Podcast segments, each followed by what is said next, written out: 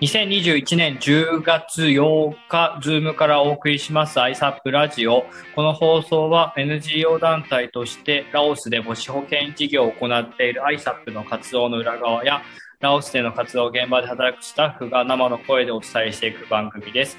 パーソナリティは ISAP ラオス事務所の坂とカッキーがお送りします。今日で第31回目です。はい。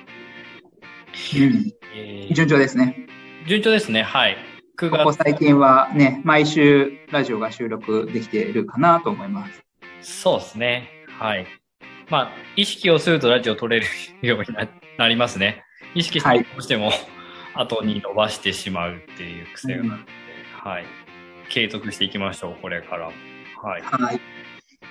ですか、最近、引き続きまだロックダウンありますけども。そうですね。ちょっといつロックダウンが明けるのか気にはなってるんですけれども、2、3日前にね、カムアン県内の新規コロナ感染者数がゼロとかね、が2日間くらい続いて、お、このままロックダウンが明けるのかなって思ってたら、昨日、今日とね、4人とか10人とか、2桁感染者出て、うん、ちょっと残念な気持ちになっているところです。そうですね。10月中旬にロックダウンが延長するか、今のレギュレーションがろ10月中旬なのでね、それまでに改善されていけたら、ロックダウン解除っていう期待も持ってるんですけどね。うんどうですか、自炊生活は、タカさん。自炊生活は、えー最近、あの、一般の商店は基本的には空いていないんですけど、お願いしたらちょっと買って売ってくれるっていうのが分かって、うん食べ物の購入の当てがだんだん見つけ始まったので、最近はそのためカップラーメンとかお菓子ばっか食べてしまってます。あらあらあら。はい。そういったものが手に入らなければね、野菜とかお米とか自炊にシフトしていくんですけども、便利なものが手に入っちゃうとそっちに行っちゃいますよね。よくないですよね。カップ麺はね、簡単に作れますからね、忙しい時には重宝するんですけど、はい。いかんせんね、ロックダウンがいつまで続くかわからない中で、ずーっとカップラーメン生活だとね、体を壊しちゃうので、うん。気をつけましょう。最近ね、薬局でサプリメントが買えるというのが分かったんで、はい不足している栄養素はサプリメントで補っていこうかなとアイます。サアイサップのスタッフらしき、らしからぬ発言ですけれども、本格的な、あれですよね、対応ですよね、これはね。根本的な解決ではないですからね。そうです、今だけです、今だ今けです。ね、ロックダウン中のね、本当今だけですね、今だけです、今だけです。はい。身を疑うような発言。はい。はい、そんなわけで、今回のテーマは、ゾウムシ試食会。はい。今日の午前中、ゾウムシ試食会を実は実施してまして、それについて、ちょっと感想とか、ざっくばらんに話していきましょうか。そうですね、午前中やりましたね。はい。はい。えー今回のテーマは、ゾウムシの試食会についてというところで、えーゾウムシを、まあ、日本でも、ラオスでも美味しく、あ長く食べてもらいたいということで、えープロジェクト味の素ファンデーションからの助成金のプロジェクトの一環で、えー昆虫の加工、保存の活動をしていまして、それで今日、あの、燻製と冷凍保存の味見ですね、を日本人スタッフの中でしました。はい。燻製、まあ、燻製は常温で保存して冷凍でもう同じ時間、同じ約50日、2ヶ月弱保存したんですけども、味はどうでしたか？常温保存とうんうん冷凍保存。あとは、昨日バナナで食べても、たばバナナをゾウムシに食べさせて、粉抜きしたもの、まあ一番新鮮なものですね。この3種類で食べ比べしたんですが、いかがで3したか？ね。3種類。そうですね。あのーね、基準となる、その最も新鮮なゾウムシをまず最初に食べました。うん。で、感想としては、やはり新鮮だなという印象があって、まあ見た目もゾウムシの鮮度が保たれていて、かつ、まあ、食べた時も、うん、新鮮なフレッシュな味わいがしました。で、それと比べて、冷凍保存がね、2ヶ月弱されたものを食べ比べてみると、うん、ちょっと水っぽさがね、冷凍保存からは感じることができましたね。で、その一方で、あの、燻製されたゾウムシというのは、お菓子感覚で、スナック感覚でカリカリっと食べることができて、うん、燻製の風味もあったんですけれども、ただ燻製してからね、長期間経っているものっていうのはどうしてもどんどん、あの酸化が進んでいて、ちょっと古い油っぽい、うん、うん、味わいだったかなといった印象を持ちました。うんうんうんそうですね。はい。私も同じような感想を持ちました。うん。やっぱ昨日、ね、下ごしらえしたゾウムシっては、まあ、見た目も新鮮ですし、うん、味もフレッシュさを感じて、まあ、見た目っていうとどうしても冷凍保存したものっていうのは、まあ、冷凍してたとはいえ、見た目はくすんでますよね。くすんでたような感じがしましたね。そうですね。ちょっと透明度が落ちてた感じですかね。うん、そうですね。素人目で見てもわかるぐらい。はい。で、えっ、ー、と、燻製したものは、まあ以前、あの、燻製直後のものを食べたことあるんですけど、それと比較しても、うん、カリカリ感は残ってるんですが、うん、うんちょっと味が薄,、ま、薄くなってるかな。まあ、それが酸化してるってことになるんですかね。うん、そうですね。燻製した直後のね、ゾウムシはとっても美味しかったんですけれど、今回は冷凍保存が2ヶ月弱あって、初めて燻製したものを今回食べましたけれども、それだとどうしてもなんか水っぽさが燻製してもあって、ちょっと残念な感じでしたね。そうですね、その水っぽさっていうかね、残っちゃってるんですよね。ちなみにカッキーさんは今までそのゾウムシの食べ方としては、どういった食べ方をしたことあるんですか？食べたことあるんですか？えっ、ー、と、私は2種類の食べ方でゾウムシを食べたことがあって、一つは、あの、前日にバナナで粉抜きをしたゾウムシを茹でて、で、その後、串に挟んで焼いた場合と、えー、タカさんが作ってくださった、まあ、新鮮なゾウムシを燻製にしたものを、うん、多分燻製にした直後であったりとか、1日後くらいのものを、はい、食したんですけれども、その2種類はどちらもとても美味しかったですね。うん、焼いたものも中はカラッと水分が抜けてるんですか？うん、カラッと水分飛んでますね。うん私個人としては、まあ、中に水分がない方が食べやすいかなっていう思いはありますけど、まあ、今回ね、ラオス人がね、参加できなかったんですが、ね、ラオス人の食べ方としてはスープに入れて食べる方法があるっていうのを聞いたことあるので、まあ、スープに入れてば水分残るじゃないですか、ゾウムシ。なので、ラオス人にとっては、その水分を含まれたゾウムシっていうのは、好まれるとかなと思ったりもしてます。なるほど。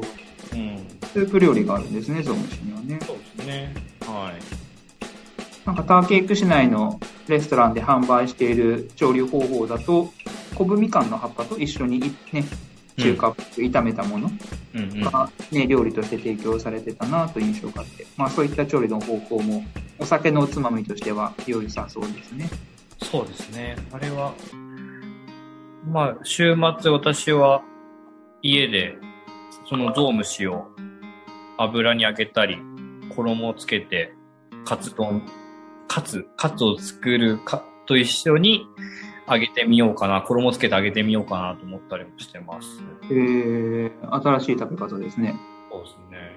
まあ、それが美味しいかどうかわかんないですけど。うん、まあ、火を通せばね、また中身がカラッとした出来上がるのかなと思ったりもしてます。うんうんうん試食会は今回でおしまいではなくて、第2弾、第3弾があるということなんですか？そうですね。今回の反省、えー、また分からなかったこと、もっと比較したいことが出てきたので、また実験計画を練り合わせて、また、えーと、昆虫、食用昆虫科学研究会のメンバーの方々に助言をいただいて、また試食会を来月、再来月あたりにしていきたいですね。うんうんその時にはラオス人も参加できるよう、ロックダウンが明けることを願ってます。はい。いかんせんこれね、保存している期間が2ヶ月弱もかかるのでね、大変ですね。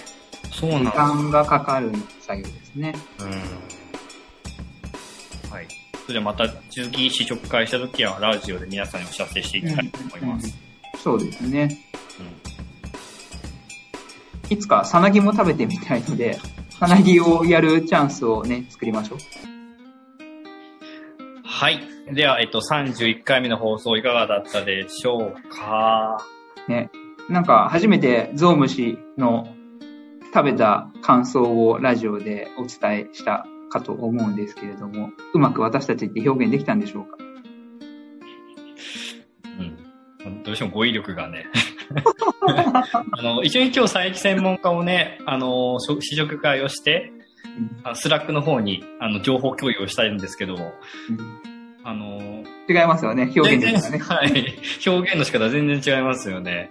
あれ、タカさんって自分の感想をスラックに投稿しました？あ、あげてますよ。あげてますかあじゃあ、ちょっと、また戻れちゃってるんで、はい。うん、ちょっと決めてなかったです。はい。うん。私のとちょっと比較して、どちらが語彙力があるのかとで見てはい。うんそう、私たちだけじゃなくて、日本のね、メンバーの人にもね、この味っていうのは知らせなきゃいけないので、うん、ね、プロモーションするにはね、大事ですからね。そうですよね。うん。さっき次の第32回目の放送には、ゲストとしては東京事務所の石原さんが出てくれるというので、なんと、楽しみですね。いいですね。はい。えー、日本にいた時はね、毎週一度ぐらいはあったんですけど、ラオス来てからは、もう一切もう文字情報だけのコミュニケーションなので、うん、全く会話できてないので、はい。はい。ちょっと、その面でも楽しみで。はい、そうですね。来週を楽しみにしてます。はい。それではまたお会いしましょう。さようなら。さようなら、良い週末を。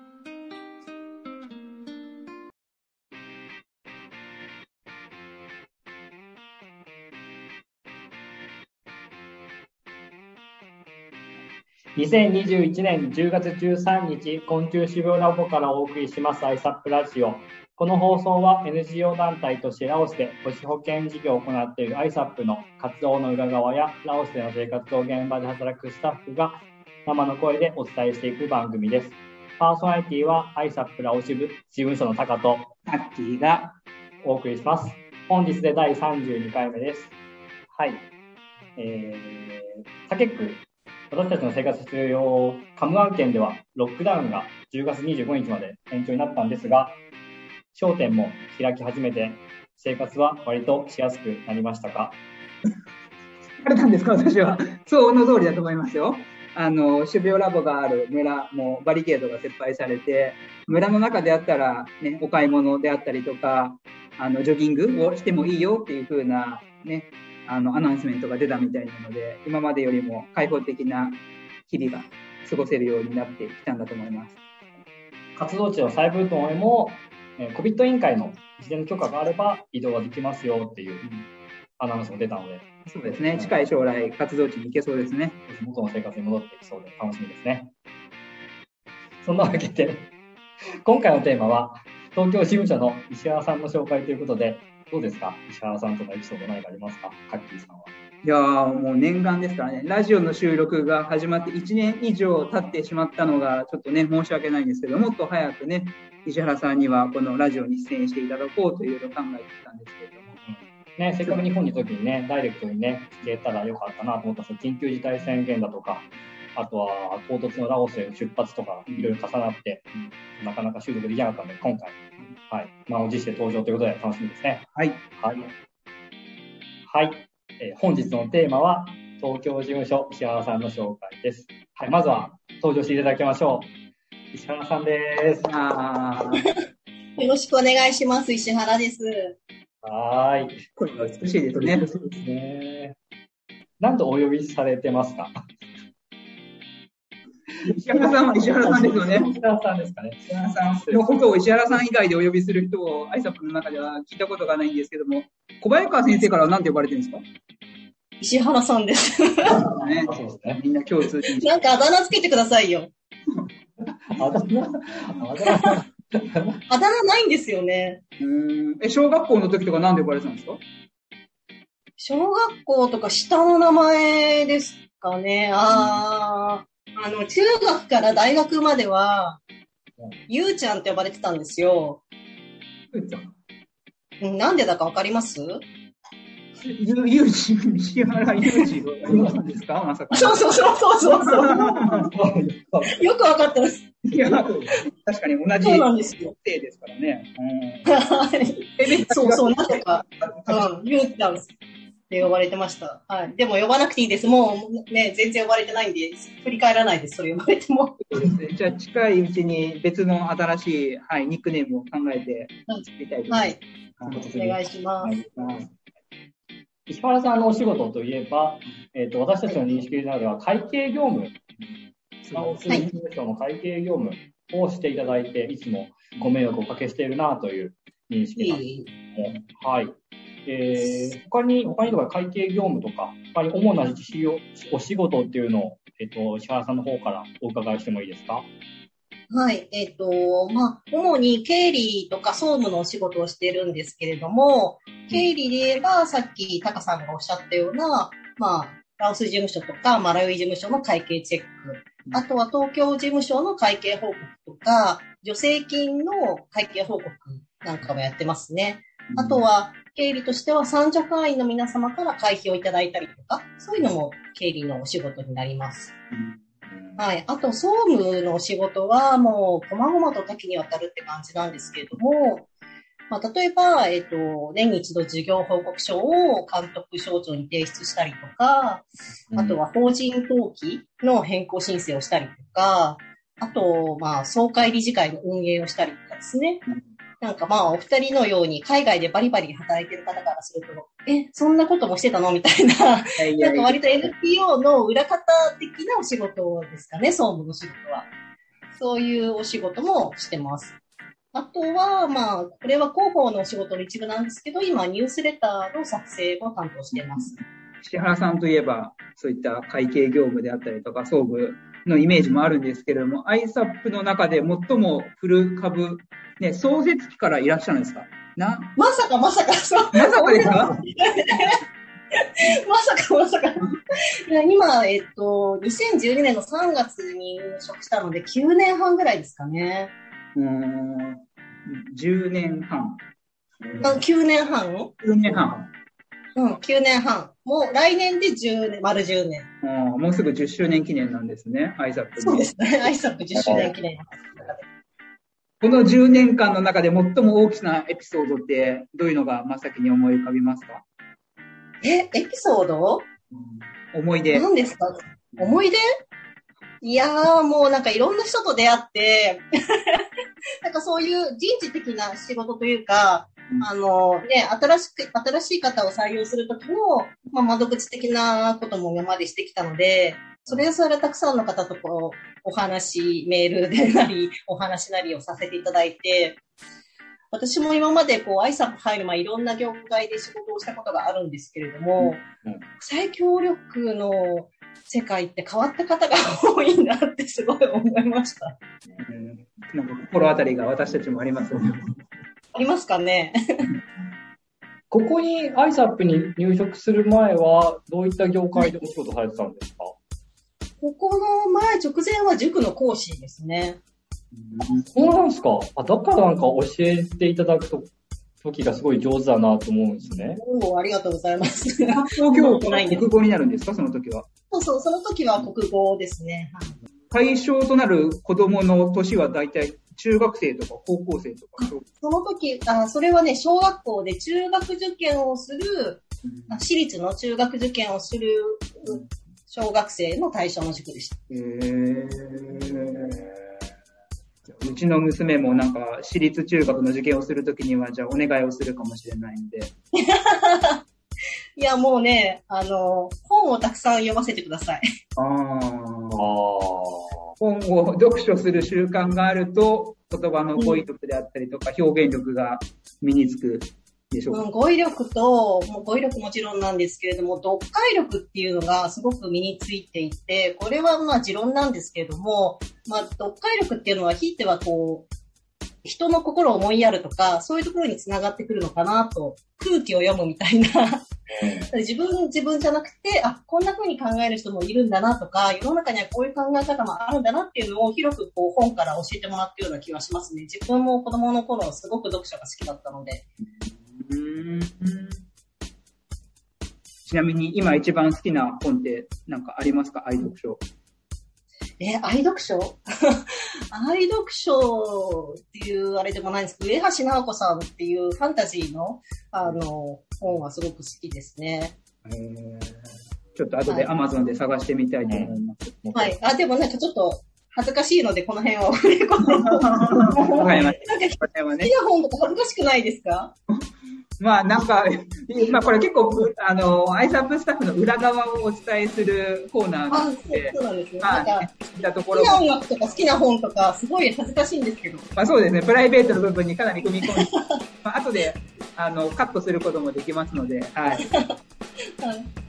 仕事の話にちょっと移りたいんですが、仕事だと、はい、えっ、ー、と、塾講師から挨拶で、国際協力の舞台って、全然違う業界なのかなと私なんか思ってしまうんですけども、はい。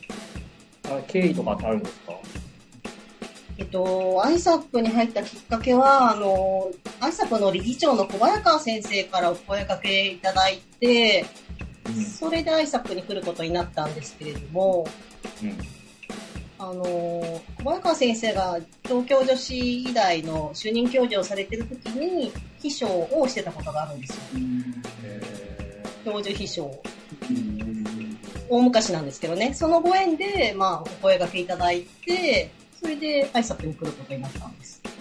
ね、教授の秘書をされている石原さんのイメージはすごくイメージしやすくて、まあ、高先生のことはあまり僕はご存じ上げるのはそこまでね、なんかご挨拶ぐらいの関係でしかないんですけれども、あの多忙なスケジュールをおそらく石原さんがうまくスケジュール管理をしていたであったりとか、まあ、今のような経理のお仕事をしてたんじゃないのかなって想像するんですけれども、そんなイメージでやってますか？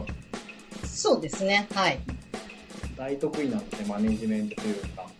マネジメントなんて、あれでは、大したあれではないんですけども、もともと、その、なんていうか、縁の下の力持ち的な仕事がすごく好きで、うん、あんまり自分がこう表に入れて前に行くよりかは、こう前に入れている人たちのサポートをしたいっていう気持ちの方が大きいんですね。うん、なんか大体、あの、いろいろ仕事やってきましたけれど、ほとんどそういう縁の下の力持ち的な仕事が多いですね。私たちもね、ラオスで働いていて、石原さんになんか会計業務だとか、あとは書類の内容の添削とかお願いしたときに、あ、細かい部分まで、かつ、うん、あのー、細かい部分まで気づいていただいたり、かつ早いレスポンスなのですごい助かりますよね、信頼を置かせていただいているというか。うん、もうありがとうございます。もう本当にそう言っていただけると嬉しいです。もう困ったらね、石原さんに電話をしようみたいな、そんなところがあるので、そういう意味では支えられてます。そうです。うん、こちらこそありがとうございます。逆に、ラオス事務所への注文とかありますか？注文？いや、リクエスト、リクエスト。ないです。お二人とも本当にすごくよくね、やってくださってるんで、もう何もないですよ。何かあれば。免疫を守るところですよね。今、ニュースレターをね、依頼されている。そうそうそう。うん。ちゃんと締め切りを。でも、うん。あの、何かあれば私すぐ言う方なんで。そうですね。そう、溜め込んでないんで大丈夫です。その時に言ってます。二人三脚で。頑張って行かせてください。はい、本当に、あの、お二人ともすごく相性が良さそうというか。本当、アイタックという職場、仕事しやすいですよね、本当に。本当ですか？それは良かった。居心地がよく、良いです、本当に。あ、本当ですか？日本にいる時も、だって、あの、東京事務所に毎日出勤したいんだけれども、S 事務局地に毎日来たら、感染管理上良くないから、みたいな感じで。止められて、来るなと。でもそう、職場に行った方がな、気が楽なんだけどな、みたいな、そういう。いや、もう、それね、一番いいことですよね。仕事の環境がいいっていうのは。うんね、そう、働いてて、すごい幸せだなと思ってた生活ですね。日本で東京事務所に出勤して素晴らしい。はい。うん、日本には特には帰りたくないけど、東京事務所には顔を出したいなと思いますよね。日本に帰りたくない。どうしたんですか日本に帰りたくないってなんか嫌な思い。それ、ご実家が多いんじゃないですか。いや、お世話になっている。あと報告しに帰らなきゃいけない。そう。ピンポイントであるぐらいで。その、いろいろ問題がありそうです、今の発言は。なんかね、溜め込んでるんですか？そんな感じで、えっ、と、今日は、決めさせていただきたいと思います。はい。本日はありがとうございました。ありがとうございました。ありがとうございました。第32回目の放送いかがだったでしょうか、カッキーさん。ね、今日は石原さんに登場してもらったので、ウキウキしながらラジオを収録することができました、ね。今まで聞いたことなかったね。うんえー、アイサップに入った経緯だとか、うん、前職のこととか聞けてすごい楽しかったですね。ね本当はもっともっと掘り下げて質問したかったんですけどね、あまりプライベートに入っていってしまうとね、うん、ちょっと、あの、まだ早いよって思われてしまうかもしれないので、また2回目、3回目の収録に収録の時に掘り下げて質問しましょう。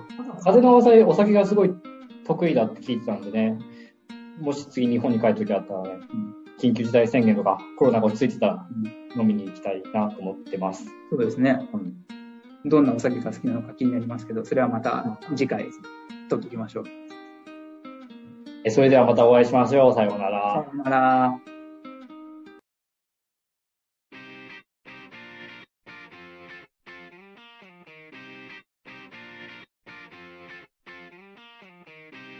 えー、2021年10月22日、えー、ズームからお送りします ISAPH ラジオ。この放送は NGO 団体としてラオスで母子保健事業を行っている ISAP の活動の裏側やラオスでの生活を現場で働くスタッフが生の声でお伝えしていく番組です。パーソナリティは ISAP ラオス事務所のタカとカッキーがお送りします。えー、今回で第33回です。はい。うん。うん、はい。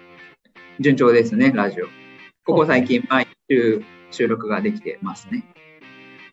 10月、9月は毎週できてますよね。はい。50回目をまず突破して、目指せ100回っていうところでいきましょうかね。はい。そうですね。うん。うん、週2回くらいに増やさないとなかなか到達できないですね、100回とかはね。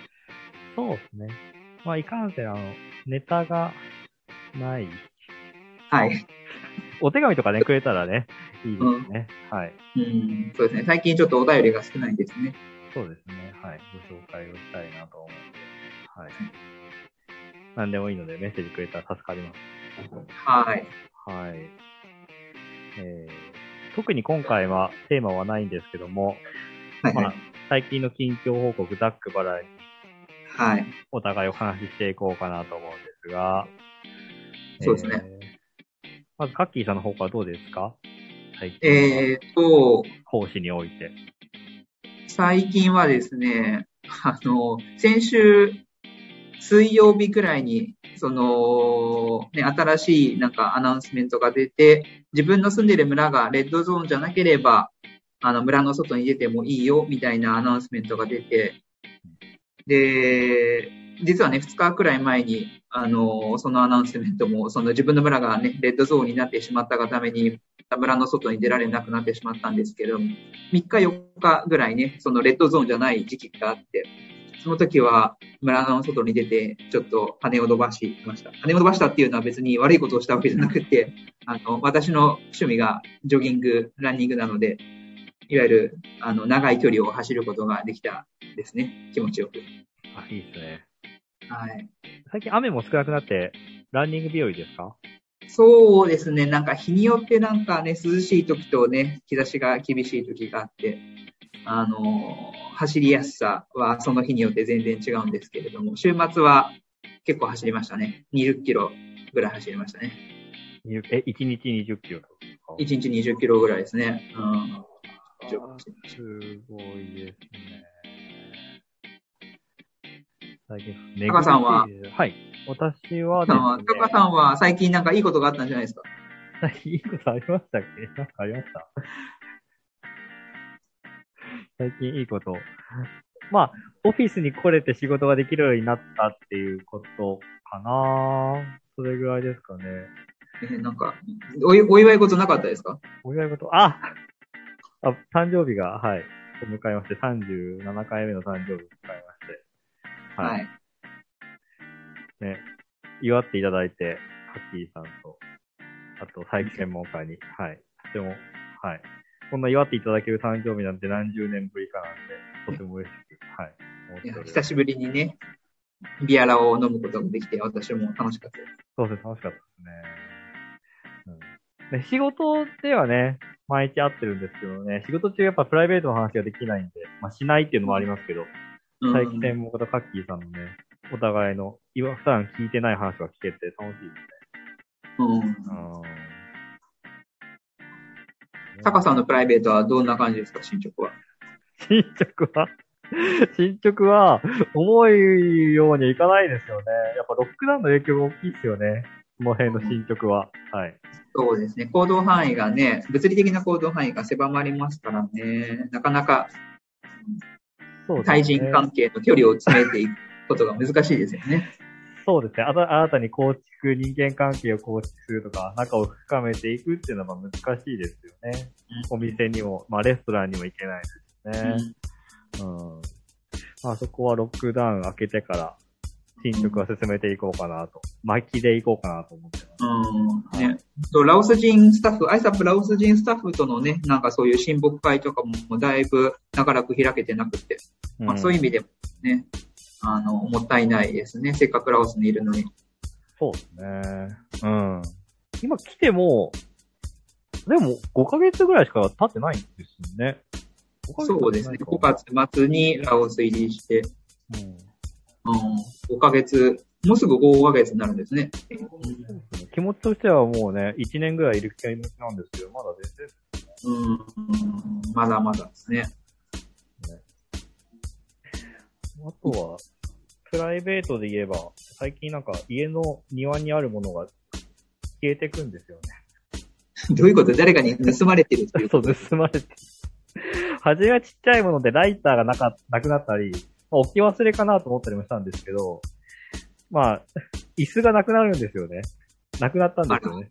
うんこれはまあ、なんか、盗まれただろうなとは思って。まあでも、自分が門開けっぱとか、鍵閉めてないのがそもそも良くないので、掃除まではちゃんとしないといけないな。はい、セキュリティには気をつけてください。気づいたらお家の中に誰かがいたみたいなことにならないように。そう、それはそれでまあ嬉しいっちゃ嬉しいんですけど、一人暮らしが。どどういうことですか？どどういうことですか？そんなに飢えてるんですか？いや、さあ、寂しいっていうか、まあ、話し相手いないの厳しいですよね。ねまあ、これからね、オフィスこれでそうなので、私の村はレッドゾーンなんですね。はい。うんそうですね。あでも、来週はあれか、オフィスに来れるスタッフが出張になるから、結局私、来週一人なんですね。そうなんですよね。来週はね、アウトリーチ活動があって、ビライバン君とトンタムリットさんはサイブートン軍に行くことになっていて、で私は在宅でこのまま勤務なので、そうですよね。行くメンバーがいないかもしれないですね。うん。いや、私もね、オフィスに行きたいんですけどね、うんレッドゾーンというルールを無視はできないので、まあ、新しいアナウンスメントが出るまでは我慢したいと思います。そうレッドゾーンがいつなるかわかんないですもんね、お互いの村が。まあ、オフィスも含めて。うんうん決してロックダウンが緩くなったからといって減ってるわけでもないですもんね。昨日も新しく発表されましたし。はい。一方でタイは、あの、観光ビザが11月、うんじゃあ、えっと、レギュレーションが少し緩くなって、日本からも、うんあのーワクチン接種してたら、えー、自由価格の待機なくて観光できるみたいですよね。うん、いいですね。それが、ラオスからタイの入国はそれに該当しないんですよね。うん、該当しないです。やっぱワクチン接種率で見てるのかなと思いました、タイは。うんマレーシアとカンボジアは入れますもん。接種率って5、60%じゃないんですか？そんなにラオスとそこまで大きく変わらないのかなと思ってでもカンボジア昨日見たのが99%とかありますカンボジアとかマレーシアはね、そう9割の方が予防接種をしている話ですけど、日本はささすがに9割まで至っていないです。そうですね。あとは、その国交の関係ですかね。お金をたくさん落としてくれる国の人は、ウェルカムだよってことですかなね。と思いますね。とかくも観光目的って言ってるんで。うんまあそんなわけで、今日は雑談だったわけですけども、はいはい。はい。来週は、またゲストが来てくれるということで、どんな方でしたっけ？そうですね。10月から新しい日本人インターンの方がうん ISAP にね、関わってくれているので、その方に登場してもらいましょそうですね。はい。まあどんな気持ちで国際協力。今、大学生さんですもんね。う。うん、そうですね。うん。いろんなことをお話聞けたらなと思います。はーい。はーい。えー、それでは、第33回目の放送は終わります。それではまたお会いしましょう。さようなら。さよなら。良い週末を。お会いしま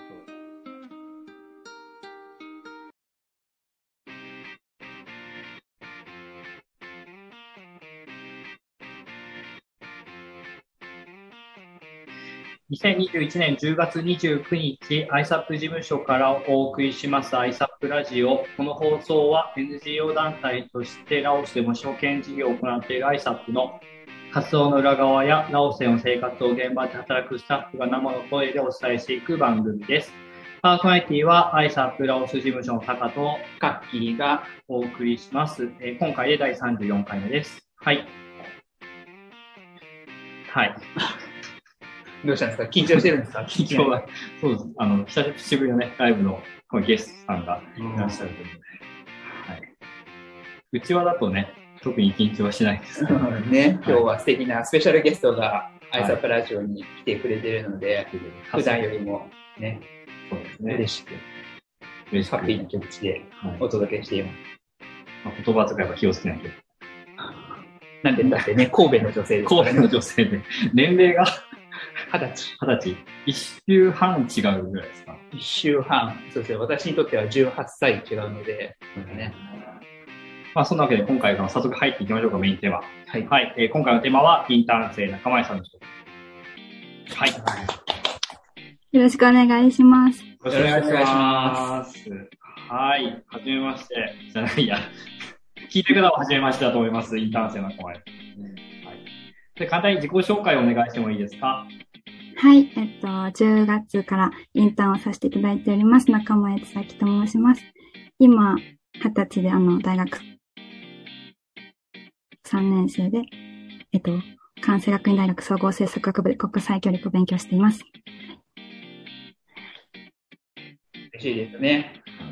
こうやってアイサップでインターンしたいって思ってくれる学生さんがね、声かけてくださって、どうやってアイサップのことを知ったんですか？ISAP は、あの、インスタグラムで見て知りました。ああ、やっぱ最近の学生さんは Facebook というよりは Instagram とかそっちの方を、ね、幅広くやってるんですね。そうですね。もともと国際協力かなんかでタグで探してたとかあったんですか？ああ、そうです。なんでだったんだろう。何かにこう紐づいて多分出てきたんだと思います。ハッシュタグみたいな。私は、私もよくわからないですけど、アイサップを知る前からラオスのことは知ってたんですか？ラオスのことは本当に何も知らなくて、あの、ISAP は保険協力うんをしているっていうところで、はい、知りました。なるほど。アイサップかける国際保険に引っかかったんですね、アンテナが。はい、そうですね。この保険、健康に引っかかった、ね、総合政策学部というとね、あの、ポリシーマネージメントとか公共政策学なので必ずしも健康とか保険とかには絡んでこないんですけれども、なぜ中前さんのアンテナが健康に今傾いてるんですか？そうですね。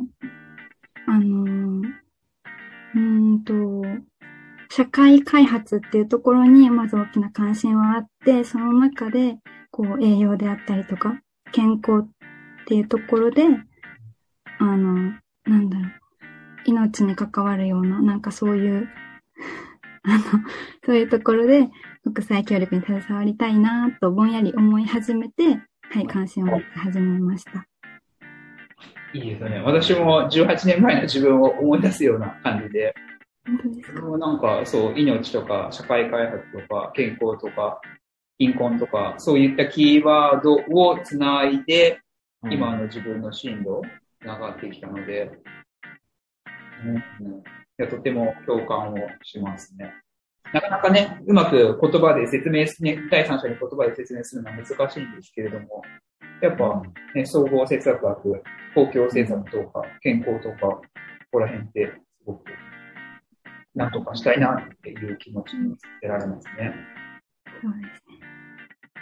まあ公共政策で国際協力を勉強していくと、まあ、世界にあるいろんな問題に目がいって、つまり特に栄養であったり健康に注目がしていくっていう感じですか、うんカッキーさん。していったって感じですね。そうですね。それでやっぱ学生の時はね、そのインターンしたりとかね、スタディツアーに行ったりとかしてましたけど、中前さんの時代だと、なかなかね、日本を出て海外に行って、直接、ね、国際保険に触れる機会が今少ないので、今ね、こうやってインターンとして関わって、関わるのはね、すごく大切なことだなと思ってますが、そうですね。オンラインでさせていただけて、本当にラッキーでした。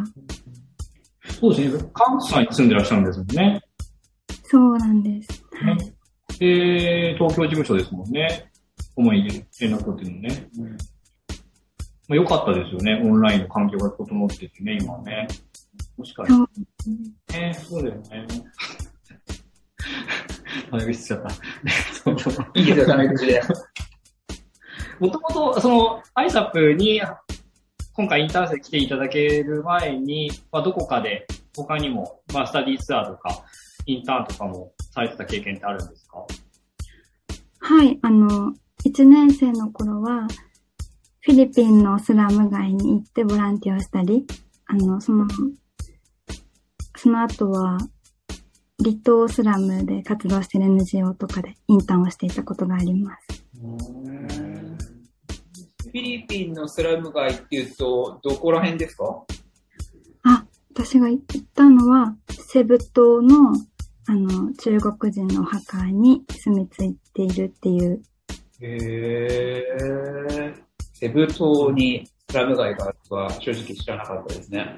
セブ島ってなんかリゾート地の印象がすごくあってね、観光客がたくさん来ている印象があるんですけど、やっぱそういうところにもスラム街っていうのがあるんですね。ですね。そうです。仕事で安くて英語を勉強できるっていうイメージしかなかったんですけど、あるんですね。お墓にその住み着くっていうのはなんか理由があるんですか？あの、昔の中国人のお墓が屋根がついていて、うん。あの、雨風しのげるっていうのが多分大きな要因だと思います。ここにいるのは、主に10代とか1桁台の子供たちですか？住んでるのは。あ、家族で一つの墓に一家族みたいな感じで住んでいて、子供も多いですけど、あの、大人もっていう感じです。あもうあんまり良くないんですか？そこは。そうなんだと思います。私たちは、こう、引率があっていくんですけど、まあ、行かないってねっていうふうには言われたので、きっとそうなんだと思います。大学1年からというと、もともとその国際協力に興味があって、今公共政策学に進まれたんですか？そうですね。漠然とは、あの、社会問題とかこう貧困っていうところに関心はあったんですが、でも一番初めは、あの、こう、東南アジアの暮らしに、憧れていた、憧れていて、こう、あんまり難しく考えずに、はい、書こうと思っています。まあ、一応ラオスも今年12月くらいから定期便が飛ぶんじゃないのかっていう噂があるので、ぜひぜひラオスに来てほしいなと思います。また、フィリピンとは多分ね、違ったふ雰囲気というか空気が流れていて、私もフィリ初めて海外に行った国がフィリピンだったんですけれども、その時は首都のマニラのスラム街というか、ストリートチルドレンに関して、あの、見学行ったんですけれども、全然違う印象ですね。ラオスの農村地域とやっぱフィリピンのそのスラム街の様子と、うん両方見てみると面白い。私もマニラ行ったことありますが、まあ、スラム街じゃなかったですけども、やっぱ目線が緊張感があるなっていうのは、そうですね。そうですね。常になんか、うん、うん。張り詰めた空気を感じてましたね。スターバックスのコーヒー持ってると、うん、ストリート中年の子に、うんちょうだいじゃないですね。ちょっと強めの言葉でうん要求されたりというのもあったので、うん逆にラオスは、な油断しちゃいますよね。そうですね。空気が本当のんびりですよね。はい。ラオスは、スラム街ってものはない感じです。ないと思います。自分が知らないだけかもしれないですけれども、ホームレスは限りなく少ないです。もちろんゼロではないと思うんですけれども、だし、ストリートチルドレンもほぼ見ないですよね。固まってるのは見たことはないですけど物乞いを受ける機会もほとんどない。いや、そうなんですね。まあ話は変わりますけれども、中前さんのインターンは確か10月から12月まで3ヶ月というふうに聞いていて、まあ、とっても短く私は感じてしまうんですね。もっとたくさんいてほしいなとは思ってるんですけど、その3ヶ月間で、なんかこれだけは達成したいみたいな、そういった目標ってあるんですか？そうですね。インターンをさせていただいた理由、始めた時の理由も、あの、NGO がこうどんな風にプロジェクトを動かされているのかっていうところを間近で知り、もっと知りたいっていうところが大きな要因だったので、あの、今お邪魔させていただいている、あの、ラオス間ミーティングでもそうが、あの、プロジェクトがこう、進んでいく様子とか、あとは、求められていることとかを吸収して、あの、なんだろう、将来の選択にこう活かせることができたらなっていうふうに思っています。嬉しいですね。まあ中前さんの将来の職職業選択に少しでも生かされれば、いや、近いものですね。まあ、また今日は、えっと、10月、インターン始まって1ヶ月ぐらいしか経ってないですけど、はい次、また終わる頃にはもう一度来ていただいて話を伺いたいですね。そうですね。ぜひ、ありがとうございます。はい。本日は、インターン生の中前さんの紹介でした。ありがとうございました。ありがとうございました。ありがとうございました。はい。えー第34回目の放送いかがだったでしょうか、ガッキーさん。素敵な回でしたね。うん。またやりたいですね。また中前さんに来てもらって、いろいろ話をしたくなります。そうです。はい。フィリピンの話も聞けてよかったですね。ね、よかったですね。いろいろ、そう、石塚さん、中前さん、安藤の中でいろいろ共通点って、あ、じ自分、実名出しちゃった。いいですよ、別に。セブ島ってあるんですね。うん、ね、セブ島、ね、セブ島まで行ったことがなかったですけど、まなんかマニラとかの本土が危ないから、あ、観光客ってそうセブ島とか、うんまあ、ところに遊びに行ってるのかなと思ってたんですけど、そんなことないかなと思って。でも、セブ島に行けばレジャーも楽しめるし、そういう、なんかその国際保険というかね、そういったフィリピンのリアルも知ることができるっていう意味では、セブ島魅力的だなと思っちゃいましたけど。確かに英語勉強しながら国際お勉強できてで遊べる。遊びたいときは遊べる。いいですね。いいですねって言ったらなんですけど。まあそんなところで、それではまたお会いしましょう。さようなら。はい、さようなら。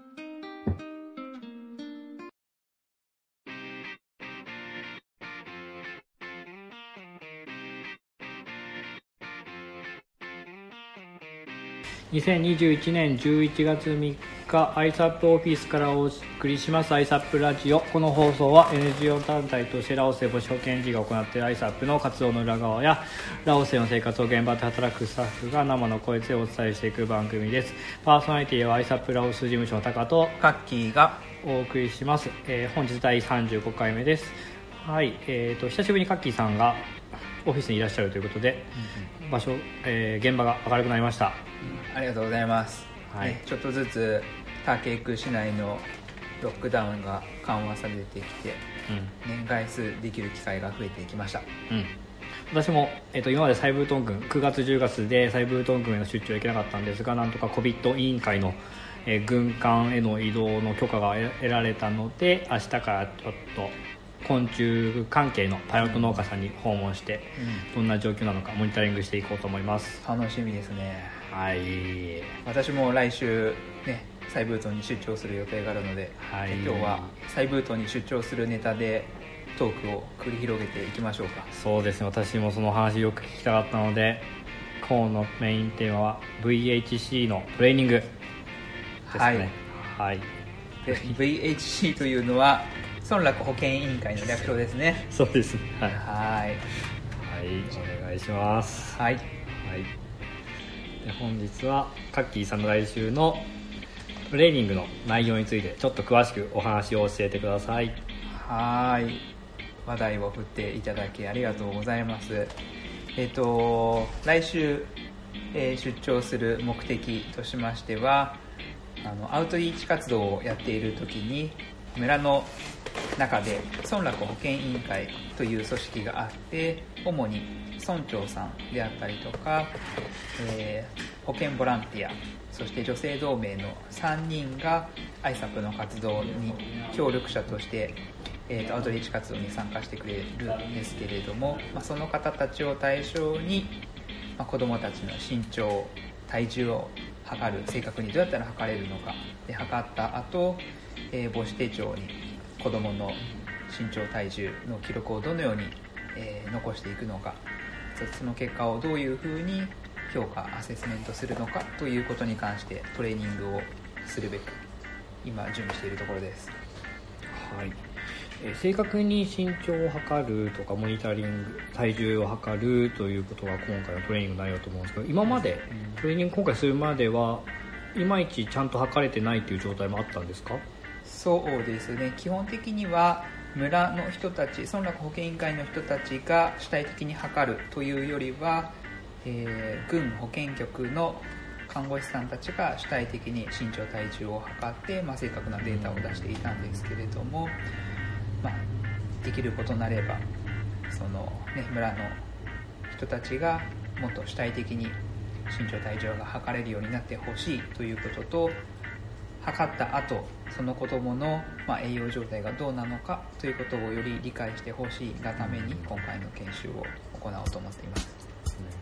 今はその軍保健局のスタッフがい測りに行ってるってことなんですけども、えっと、これがあの私たちの活動の一環で軍保健局のスタッフが来てくれているのであって私たちのプロジェクトが終わってしまうと軍保健局スタッフは行けないのでそのプロジェクト後は、えっと村の人たちが自分たちで測れなきゃいけないってことですよね。そうですね、まあ、そのためにはなぜ子どもたちの身長体重を、まあ、毎月であったりとか3ヶ月ごとに見なければいけないのかっていうところを、ね、しっかり理解してもらいたいなと思っています。それはあくまでその正確な測り方っていうのはおまけであってその趣旨を伝えることが今回のメインテーマですかね。そうですね、うん。まあ、しっかり、ね、母子保健手帳には書いてあるんですよね、うん。なぜ子どもたちの、ね、身長体重を、まあ、例えば毎月やったりとか3ヶ月ごとに測って、ね、その身長体重を見ながら、えー子どもにどんなね栄養を提供していくのか、そういうのをしっかり、えー、母子手帳に沿って、えー、トレーニングができたら良いなと思っています。対象は10損で期間が大体5日5日間ですか？そうですね。えっ、と10損で、まあ、5, 5損と5損に分けて、でそれぞれ2日間ずつトレーニングを行う予定なので、まあ、合計4日間で、えートレーニングをやってこようかと思っています。総勢何名の方が来るんですか？そうですね。村の方からは合計30人の方が参加してくれる予定です。いつからこの活動の準備はしてたんですか？ね、ロックダウンが始まる前から準備してたので、まあ、2ヶ月以上前から粛々と、ね、準備をしていつになったらいけるんだろうと思いながら、ね、今週になったんですが、まあ、ようやく軍を越えての移動ができるようになったということで他県からサイブートン軍に来週行けるかなというふうなところですね。うん。今まではそのアウトリーチとかでモニタリングとか、えー、とフォーカスグループディスカッションとかはしてきたんですけどこういったワークショップっていうのは初めてですかね？そうですね。村の人を対象に研修をするというのは今回が初めてでただね1回行えば彼らができるようになるとは思っていないので、まあ、このその後1ヶ月後2ヶ月後にフォローアップの研修も、ね、随時行っていく予定です今回気をつけてることとかあった気をつけてることとかってありますか？そうですね。まあ一番大事なポイントっていうのは、まあ、こちらが提供するから彼らがねやり方を学ぶのではなくて彼らが知りたいやりたいって思ってもらえるようにねあの研修を企画することかなと思ってるのでやっぱりね参加者の人たちが受け身にならないように、工夫したいなと思っています。で具体的にはその、ね、身長体重を測るときに実際にちょっと村の中で身長が伸び悩んでる子であったりとか体重が伸び悩んでる子にも来てもらって、まあ、その子の身長体重に対して、まあ、危機感を持ってもらいながら、うん。まあ、研修を提供していきたいなと思っていますうまくいくことを私はとても願っています、はい、不安なところとあります？逆に。そうですね。まあやる前っていうのはねいつも不安に駆られることはあるとは思うんですけどもまあ参加者がちゃんと来てくれるかなとか、ね、子供たちが来てくれるかなとか、まあ、そういうところは不安ですけれども、まあ、不安を一つ一つ、ね、削りながら当日に備えていきたいなと思っています、それ会議あるあるこういったワークショップあるあるかもしれないですけど当日行ったら誰もいないとか、うん。うん。話を聞いてなかったとか村の人たちまで行ってないとかっていうのは現場当日になって分かることがたびたびあるので、まあね、気をつけていっても、うん、うまくいかないことはあると思うんで、どんなことがあっても、はい、どっしり構えていただけたらと思います。うん。はいそうですね。ちょうどこの時期は稲刈りの、ねシーズンなので、まあ、そういう意味で参加者がもしかしたら少ないかもしれないなということは想定しながらただね参加してくれた人たちがしっかり、ね、学んで、ね、次の行動に結びつけるようなトレーニングにしたいなと思っています。はい、ありがとうございました。来週、活動、再来週、この報告が、またお聞かせできたらなと思いますので、はい。よろしくお願いしまはいありがとうございましたす。はい、えー、35回目の放送いかがだったでしょうか？はい、はい。ね、今回は村落保健ボランティアうん委員会へのトレーニングということでテーマをお話ししましたけれども、石塚さんの出張に関してちょっと話を聞く機会を逃してしまいましたので、はい。まあ、その話も来週報告という形で聞かせてくださいそうですね、来週、はい。えっ、と、竹井区からサイブートンのオンラインでつなぎで、うんはい、録収録できたらなと思いますね。はーい。えっ、と、それではまたお会いしましょう。さようなら。はいさようならはい